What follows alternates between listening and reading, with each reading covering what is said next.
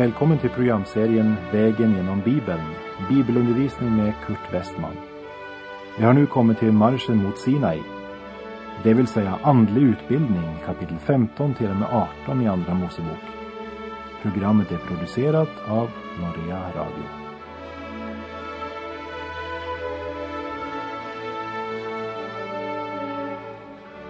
På vår vandring Vägen genom Bibeln har vi nu kommit till Andra Moseboks sextonde kapitel.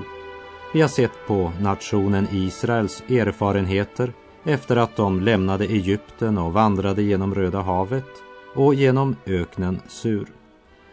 Och i allt detta som de upplever på sin vandring så möter vi sju händelser som är illustrationer på en kristens erfarenhet.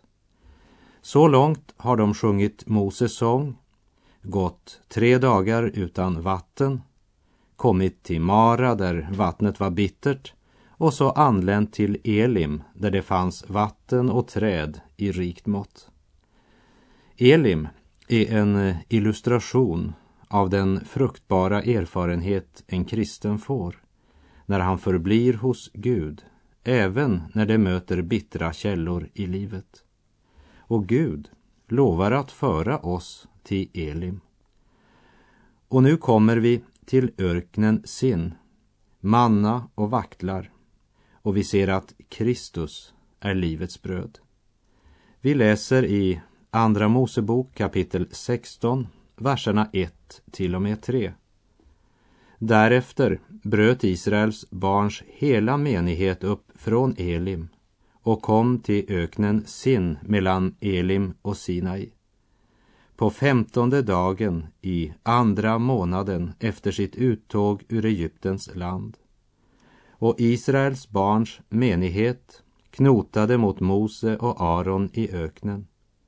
Israels barn sade till dem, ack att vi hade fått dö för Herrens hand i Egyptens land, där vi satt vid köttgrytorna och hade mat nog att äta. Men ni har fört oss hit ut i öknen för att låta hela denna skara dö av hunger. Det är inte mer än två och en halv månad sedan de lämnade Egypten. Och redan vid Röda havet började de sin knot och klagokonsert. Men så blev de räddade och de sjöng lovsång. Men när de kommer till Mara, som vi läste och såg i förra kapitlet, så hände det igen. Man knotar och klagar och är missförnöjda. Och när vi nu läser kapitel 16 så möter vi samma sak än en gång. Ett missförnöjt folk som knotar och klagar. Tänk, varenda gång det dök upp en svårighet så var all Guds godhet glömd och allt det onda från träldomen också glömt. I Egypten, där vi satt vid köttgrytorna, det vill säga, det var härligt och tillfredsställande att synda. Men eh, verkligheten, den var ju mycket träldom och lite kött. Hade mat nog att äta, säger de. Det vill säga, då vi utan hämningar fick leva efter vår lust. Men ni har fört oss hit för att låta hela denna skara dö av hunger. Det vill säga, om inte vi får det som vi är vana att få i Egypten, så dör vi. Och många kan inte tänka sig att vara med i den kristna församlingen och gemenskapen om de inte får ta med sig det de har lust till in på den smala vägen. Och det är inte tillfälligt hur människan upplever Guds vilja med sitt liv. Vår knot och klagan avslöjar den stora obalansen mellan vår vilja och Guds. Egoismens, självlivets klagorop har djupa rötter i oss. Israels barn, de önskade att bli befriade från slaveriet i Egypten. Men så fort de upplevde bristen på vatten i öknen, då önskade de sig tillbaka till Egyptens köttgrytor. Ja, de säger egentligen att vi kan gärna vara slavar, bara vi får äta oss mätta. Gud hade inte tänkt att folket skulle hungra. Hans plan var att leda dem genom öknen och att han själv skulle ta ansvaret för dem. Och vi läser i verserna 4 till och med 8. Då sade Herren till Mose, se jag vill låta bröd från himmelen regna åt er och folket ska gå ut och samla för varje dag så mycket som behövs. Så ska jag sätta dem på prov för att se om de vill vandra efter min lag eller inte. Och när de på den sjätte dagen tillagar vad de har fört hem ska det vara dubbelt mot vad de eljest samlar in för varje dag. Och Mose och Aron sade till alla Israels barn, i afton ska ni erfara att det är Herren som har fört er ut ur Egyptens land. Och imorgon ska ni se Herrens härlighet. Herren har nämligen hört hur ni knotar mot honom. Ty vad är vi att ni knotar mot oss? Och Mose sade ytterligare detta ska ske därigenom att Herren i afton ger er kött att äta och i morgon bröd att mätta er med. Då nu Herren har hört hur ni knotar mot honom. Ty vad är vi? Det är inte mot oss ni knotar, utan mot Herren. Då sade Herren till Mose, se. Se, det vill säga, ge akt, lägg märke till, registrera. Jag vill ge er bröd från himmelen. Mose och Aron säger, varför knota mot oss? Vi är ju bara människor. Vi kan inte hjälpa er. Vi kan inte ge er det ni behöver. Det är egentligen Gud ni knotar mot. Och han har hört all er klagan och ert missnöje och era sura kommentarer. Så var det på Mose tid och så är det idag. Det är så allt för många kristna som bara ser hålen i schweizerosten. Precis som med Israels barn, frihet från slaveriet vill man ha, till löfteslandet vill man komma, men vandra den väg som leder dit, det vill man inte. Man knotar och klagar. Istället så skulle tacken och glädjen prägla trons folk. Och ju bittrare källan i Mara var, desto större är glädjen över förvandlingens under. Desto mera tacksamhet är det över Guds överflödande godhet som möter pilgrimen i Elim. Vi må aldrig glömma att vägen till Elim går via Mara. Man kan inte undgå de bittra källorna om man vill vidare på vandringen med Gud.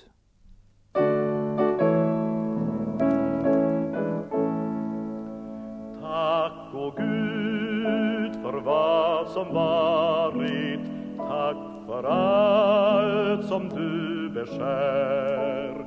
Tack för tiderna som farit. Tack för stunden som nu är. Tack för ljusa varma vårar. Tack för mörk och kulen höst. Tack för redan glömda tårar. Tack för friden i mitt bröst Andra Mosebok kapitel 16, verserna 9 till och med 12. Och Mose sade till Aron, säg till Israels barns hela menighet, träd fram inför Herren, ty han har hört hur ni knotar. När sedan Aron talade till Israels barns hela menighet vände de sig mot öknen och se, då visade sig Herrens härlighet i molnskyn. Och Herren talade till Mose och sade, jag har hört hur Israels barn knotar. Tala till dem och säg, vid aftontiden ska ni få kött att äta, och i morgon ska ni få bröd att mätta er med. Så ska ni erfara att jag är Herren, er Gud. Förunderlige Gud. Folket ska få det de behöver. Gång på gång har han gripit in i deras liv. Men så fort en svårighet dyker upp är all Guds omsorg och godhet glömd. De knotar och de klagar. Men likaväl svarar Gud, inte bara med att ge dem det de behöver, men han ska också uppenbara sin härlighet för dem. Folket har hört Mose tala om Gud. Nu ska de personligen få erfara vem Gud är. Och vi läser verserna 13 till och med 15. Och om aftonen kom vaktlar och övertäckte lägret och följande morgon låg dagg fallen runt omkring lägret. Och när daggen som hade fallit gick bort, se, då låg över öknen på jorden något fint, såsom fjäll, något fint likt rimfrost. När Israels barn såg detta frågade de varandra, vad är det? Ty de visste icke vad det var. Men Mose sade till dem, detta är brödet som Herren har gett er till föda. Det första vi ska lägga märke till här, det är att den som inte vill lyssna till budskapet från Gud, han står ofta frågande inför det han ser och kan inte förstå det. Mose och Aron hade förkunnat, imorgon ska Herren ge er bröd att mätta er med. Imorgon ska ni få se. Men de tog inte vara på budskapet och därför hade de ingen aning om vad det var. Och här kommer det andra vi ska lägga märke till. De går inte till Mose eller Aron med sin fråga, vilket eh, skulle ha varit naturligt. Men det står att de frågade varandra. Och det är ju tryggast det, att fråga de som inte vet, så får man inte för bestämda svar. Gud förkunnar att imorgon ska jag ge er bröd från himmelen och dagen efter, när de alltså får se detta bröd, så vet de inte vad det är. Det är som det står i profeten Hosea kapitel 11 och vers 7. Ty mitt folks håg står till avfall från mig och hur mycket man än kallar dem till den som är där ovan så höjer sig ändå ingen. Eller som det står i en annan översättning, eller så vill ingen upphöja honom. Och utan att ha blivit tillfrågad svarar Mose, detta är brödet som Herren har gett er till föda. Och vi läser verserna 16 till och med 21. Och så har Herren befallt, samla av det var och en så mycket han behöver till mat.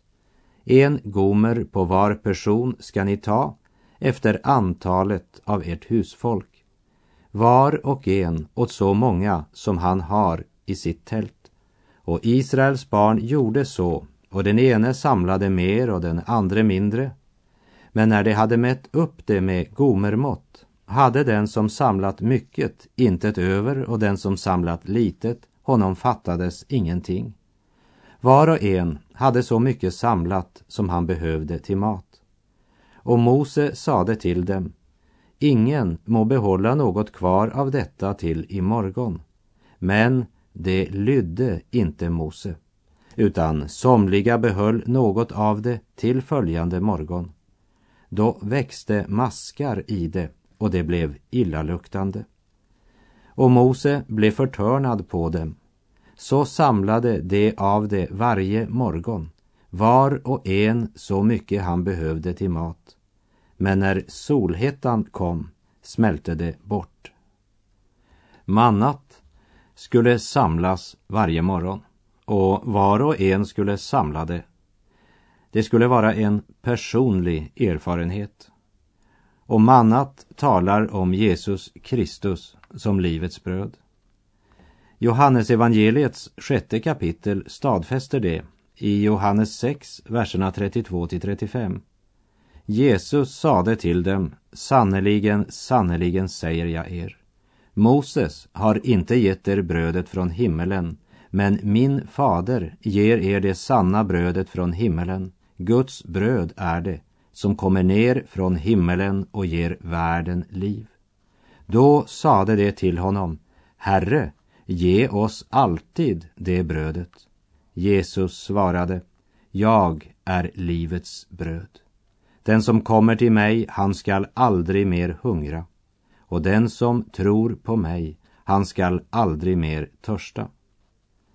Och vi läser vidare från Andra Mosebok 16 kapitel, verserna 22 till och med 24.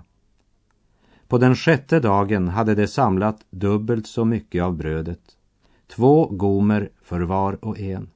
Och menighetens hövdingar kom alla och talade om detta för Mose. Då sade han till dem, detta är efter Herrens ord. I morgon är det sabbatsvila, en Herrens heliga sabbat. Baka vad ni vill baka och koka vad ni vill koka, men allt som är över ska ni ställa i förvar hos er till imorgon. Och det ställde det i förvar till följande morgon, som Mose hade befallt. Och nu blev det inte illaluktande, inte heller kom det mask i det. Var dag skulle Gud ge dem deras dagliga bröd, men eh, dagen före sabbatsdagen skulle de få för två dagars behov. Och vi läser verserna 27 till och med 30. Likväl gick några av folket på den sjunde dagen ut för att samla, men de fann inget. Då sade Herren till Mose, hur länge vill ni vara motsträviga och inte hålla mina bud och lagar? Se, Herren har gett er sabbaten. Därför ger han er på den sjätte dagen bröd för två dagar. Stanna då hemma var och en hos sig. Ingen må gå hemifrån på den sjunde dagen. Alltså höll folket sabbatsvila på den sjunde dagen. Gud hade gett dem klar besked. På den eh, sjätte dagen ska ni samla dubbelt så mycket. För eh, den sjunde dagen den är en Herrens sabbat. Men så läste vi i vers 27. Lika väl gick några av folket på den sjunde dagen ut för att samla. Otron präglade många och med otron följer olydnad. I strid mot Guds budskap går de ut, men de finner ingenting. Men denna handling bedrövade Gud. Och här ska vi också lägga märke till att sabbatsbudet blev givet innan Gud ger lagen på Sinai berg. Och det har något att säga oss idag om hur Gud ser på sabbaten och sabbatsbudet. Så tidigt i Israels barns vandring undervisar Gud klart om deras förhållande till vilodagen, Guds sabbat. Och när lagen givs på Sinai preciserar Gud på nytt sabbaten. Tänk på vilodagen så att du helgar den.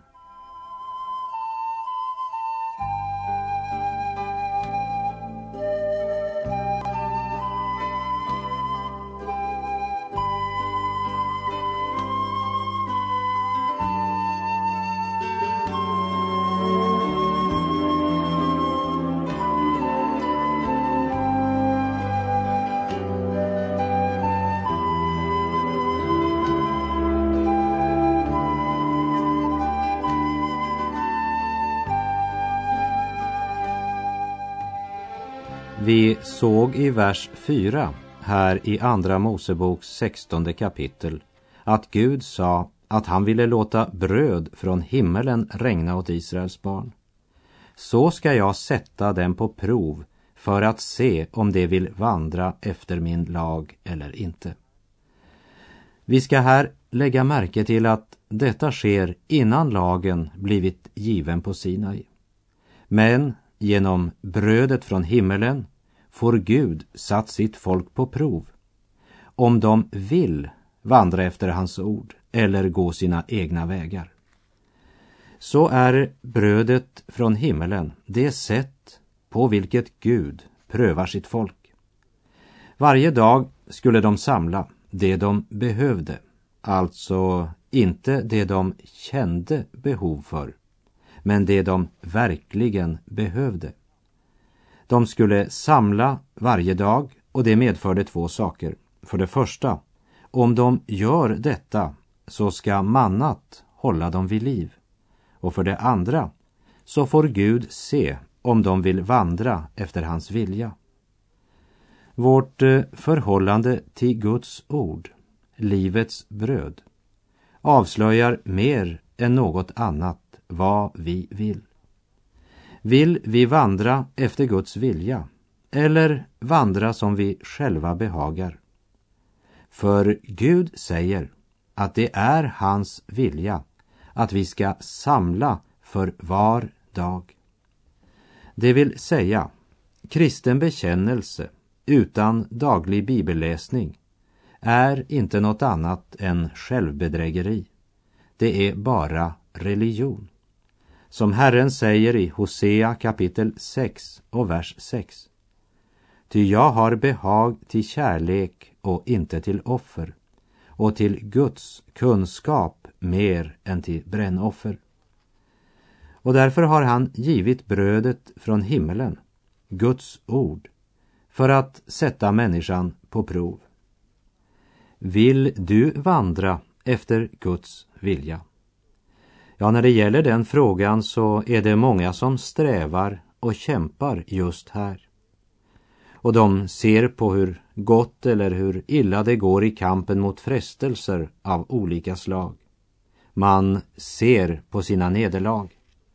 För många år sedan så satt jag i ett själavårdssamtal med en gammal kvinna som var så förtvivlad. Jag vill gärna leva som en kristen, sa hon. Men eh, det var så mycket synd och brist i hennes liv. Hon berättade om tårarna, kampen och om sina nederlag. Jag kan omöjligt vara en kristen, sa hon. Men så säger jag till den gamla kvinnan, men eh, hur har du det, Emma, med Guds ord? Får du läst något i Bibeln? O ja, svarar den gamla, varje dag. Jag kan inte leva utan Guds ord. Men eh, jag förstår inte alltid så mycket av det jag läser. Men då fick jag förklara för den gamla damen att Gud givit oss brödet från himmelen, Guds ord. Med order från Gud om att samla, läsa varje dag. Tar du dig tid? Samlar du dagligen? Ja, fuskar du här så avslöjar det mer än något annat vad ditt hjärta vill. Det säger Gud. Och när det gäller din synd och dina nederlag så säger Jesus Jag har kommit för att uppsöka och frälsa det som var förlorat. Ansvaret för dina synder har Jesus tagit och han bar dem alla på korset. När du kommer till honom säger han, dina synder äro dig förlåtna. Så alla dina synder har han tagit på sig. Men ansvaret för att dagligen samla brödet från himmelen, det ansvaret har han givit dig. Det är inte din skröplighet eller din styrka han frågar efter. Men Gud är mycket intresserad att veta vad du gör med ordet. För ordet har Gud givit för att sätta människan på prov så att han kan se vad du vill. Och när det gäller hållningen till mannat ska vi ta med ett ord ifrån fjärde Moseboks elfte kapitel och vers 4 där det sägs något om den blandade folkhop som hade följt Israels barn när de drog ut från Egypten. Och vi läser från fjärde Mosebok kapitel 11, verserna 4 till 6. och den blandade folkhop som åtföljde dem greps av begär. Israels barn själva började då åter att gråta och sade Ack om vi hade kött att äta. Vi kommer ihåg fisken som vi åt för ingenting i Egypten. Likaså gurkorna, melonerna, purjolöken, rödlöken och vitlöken. Men nu försmäktar våra själar, ty här finns ingenting. Vi får inget annat se än manna. Mannat, det var på inget sätt smaklöst eller utan variation. Och vidare i fjärde Moseboks elfte kapitel berättas om hur man malde mannat på handkvarn eller stötte det i mortel och kokade det sedan i gryta och bakade kakor av det. Och det smakade som fint bakverk med olja. Men den blandade folkhop som reste tillsammans med Israels barn, de var missförnöjda med det. Och de klagade och ville inte äta detta. Tyvärr så är det också sanningen om många som blev omvända och befriade från syndens slaveri. Människor som å ena sidan gör sällskap med Israels barn men ständigt återvänder till Egypten för att hämta purjolök, rödlök och vitlök. Det finns kristna idag som verkligen skulle behöva göra upp på nytt och radikalt bryta med sitt gamla liv. Man kan inte fortsätta att leva i världen, leva på kryddorna från Egypten och samtidigt tjäna Gud och ha frid i sitt hjärta. Vi måste leva av det sanna manna som kommer från himmelen. Mannat representerar också Jesus Kristus som livets bröd, som kom ner från himmelen för att ge sitt liv för världen. Jesus Kristus är det sanna brödet. Han är den som ger oss liv och uppehälle. Och så i verserna 31 till 36 säger Gud att de ska bevara en gomer manna åt sina efterkommande så att de kan få se det bröd Gud gav Israels barn att äta i öknen. Människan kritiserar Gud och även Guds ord. Guds ord är den sanning som skall stå när allting annat faller. Och det är inte människan som avgör vad som idag är aktuellt för oss människor. Men det är Guds ord som prövar människan och som avslöjar vad människan vill. Det säger Gud. Och där är vår tid ute för den här gången och jag säger på återhörande. Herren vare med dig. Må hans välsignelse vila över dig. Gud är god.